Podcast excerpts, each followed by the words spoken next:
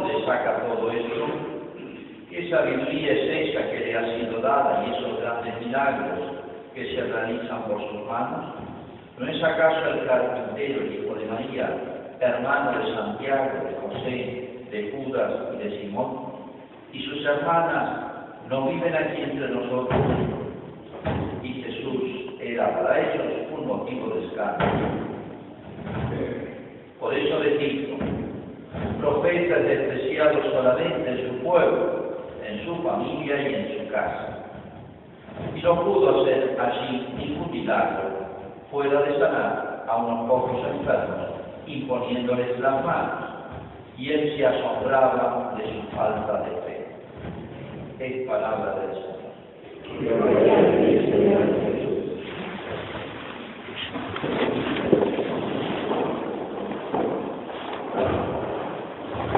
episodio anterior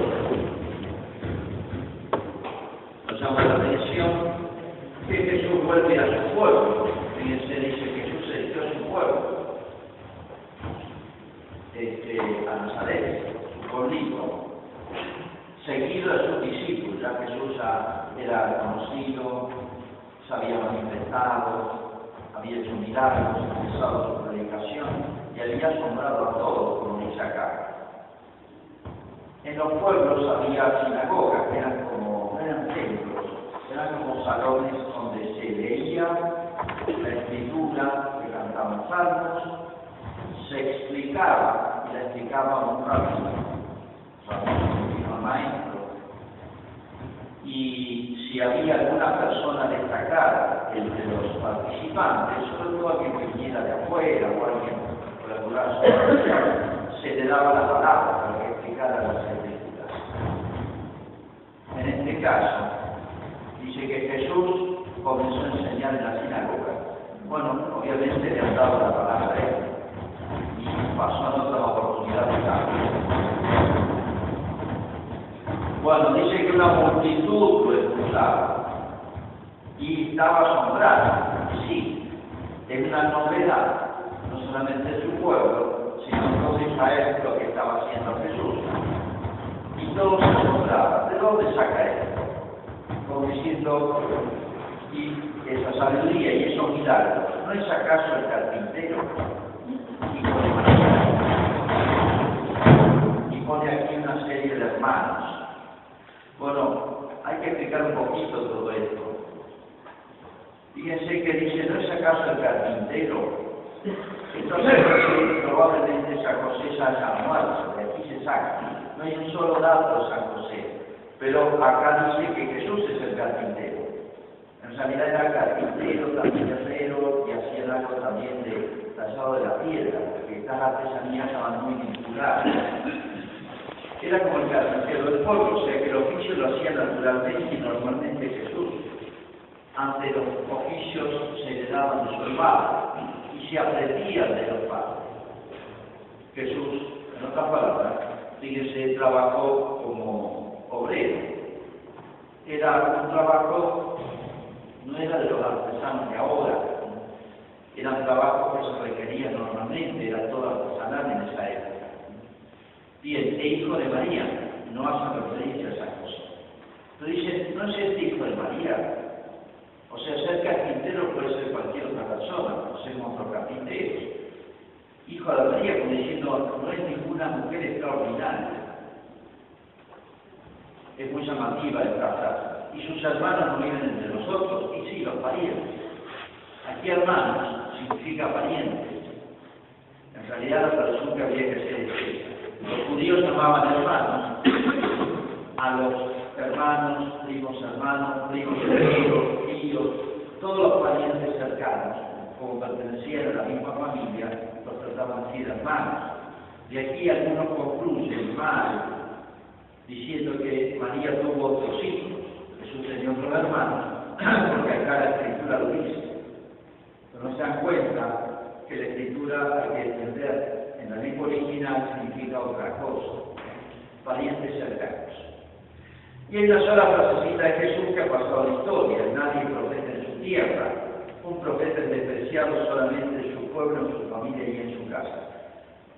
Y la decisión de Jesús es un poquito extraña, parece. No hizo milagros allí, no pudo hacer ningún milagro, salvo sanar a los pocos enfermos imponiéndole las manos. Y hacer diagnóstico, Jesús se asombraba de su falta de fe. Bueno, entonces el episodio que pasó en su pueblo, bastante decepcionante, porque Vuelve a su pueblo, lo que más esperaba uno escribirse una alegría generalizada, un hijo de, esa, de ese pueblito, de golpe aparece como iluminado por Dios, eso es el profeta, eh, y más que iluminado por Dios, es un instrumento de Dios para hacer cosas extraordinarias, como milagros en abundancia que ha sido. Miren si no es para admirarse y alegrarse y preguntarse muchas cosas, ¿qué significará? Si un hombre hace milagros, tiene, tiene la autoridad de Dios, hay que escucharlo. Y, y escucharlo lo admiraba también por su sabiduría. Y ellos mismos atestiguan de dónde salió si no fue a ninguna escuela especial. Como diciendo, acá hay otro milagro, su sabiduría, y esta es otro milagro. Bueno, ¿y cómo se explica este que nadie profeta de su tierra? Y suele pasar. ¿Por qué pasó esto? Y con Jesús. Por algo que es muy profundo y arraigado a nosotros los seres humanos. Tenemos muy, yo diría, pegado al alma, lo tenemos congénito, lo que se llama nuestras inclinaciones capitales, se llaman capitales.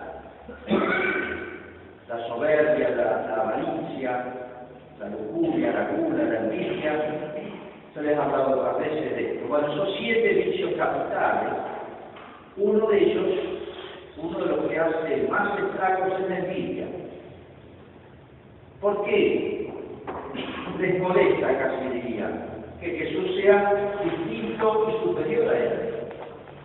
Lo que demuestra Cristo es una superioridad extraordinaria, una bendición de Dios extraordinaria que no tenemos. Como diciendo uno que se crió con nosotros, que ha recibido lo mismo de la misma familia de nuestro pueblo, de golpe muere las multitudes porque es un instrumento de Dios para cosas extraordinarias. Uno dice, bueno, lo lógico es que haya que alegrarse. Y sin embargo, les molesta. Y no solamente les molesta, sino que entorpece el juicio, juzga mal, o sea, tiene mala intención. Es lo que se llama la envidia. La envidia es entristecerse cuando uno tiene algo de Cuando algo, alguien tiene que nada es más que yo. Y por eso compite conmigo, porque la gente compara. Y entonces aparece eso que se llama el amor de el amor propio, lo orgullo, la soberbia, y hace juzgar mal. Fíjense, en vez saca la conclusión al revés, lo ven hacer cosas extraordinarias, tendría que si viene Dios, hay que seguirlo, hay que escucharlo. Y saca la conclusión contraria. ¿No es acaso de José, el hijo de María, el hermano Santiago, siendo un hombre común? Y Jesús era para ellos un motivo de escándalo. o sea, escándalo significa aquello que me aparta y me aleja de Dios. No era por culpa de Jesús, era por culpa de su corazón torcido. Es decir, tiene delante de un hombre extraordinario y no sabe ni verlo, ni reconocerlo, ni apreciarlo. No puede pasar a nosotros. Ser cerca nuestra, en la propia en nuestro propio ambiente, alguien que realmente vale mucho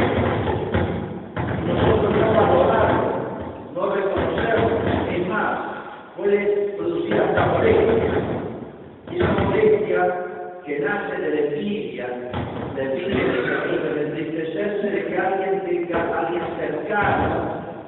Por eso dice Jesús, nadie es profeta, o sea, solamente es especial, su pueblo, su familia, su casa. No los que viven lejos, los que están lejos, sino los cercanos. La envidia se siente de los cercanos. La envidia, es el corazón, tuerce la mente, el juicio, no se ve. Y aparentemente todas razones para despreciar a Jesús. No es muy igual que nosotros, esto no puede ser. Fíjense, es una locura esta persona. Pero ¿de dónde nace? De un corazón torcido. Esto que pasa en aquel tiempo pasa siempre, nos puede pasar a nosotros, con los más cercanos, y tenemos que plantearnos los cielos. Fíjense, y dice que Jesús no hizo milagros. ¿Por qué no hizo más milagros para convencerlos?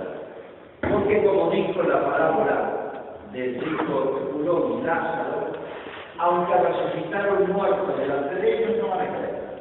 Y de hecho, Jesús va a resucitar los muertos. Muchos resucitó.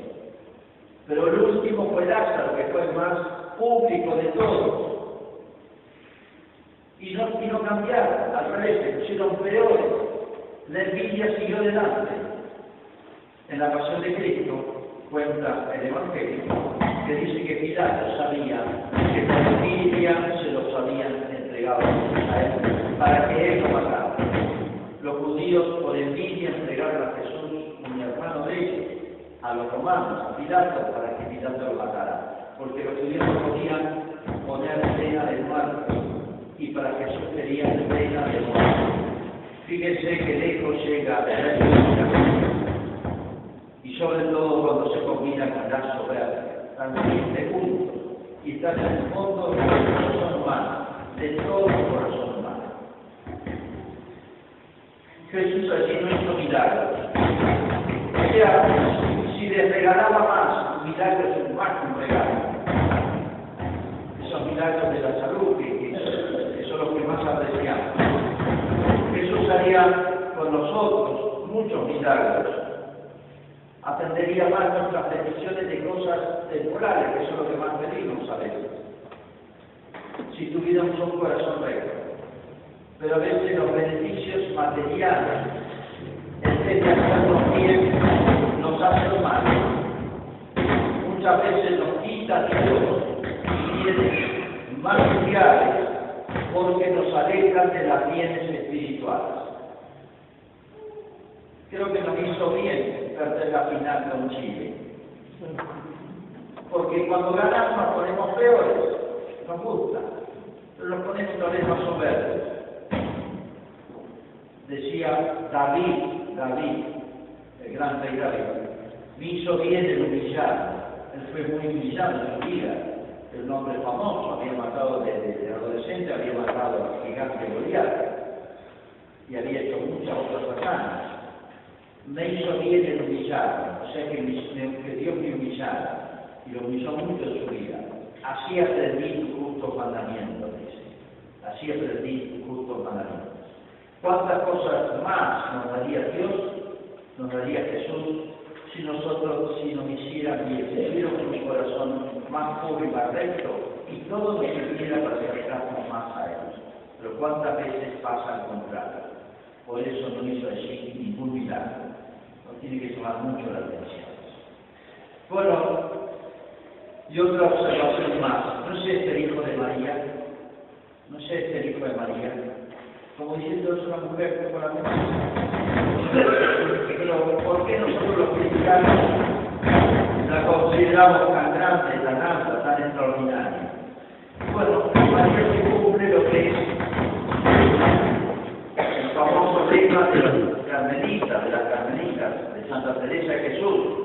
lo expresa así, Santa Teresa se aplica aquí perfectamente. Dice así, pero vale para ella y para todos. Es como un gran principio para la espiritualidad y de vida. Por fuera como todos, por dentro como ninguna.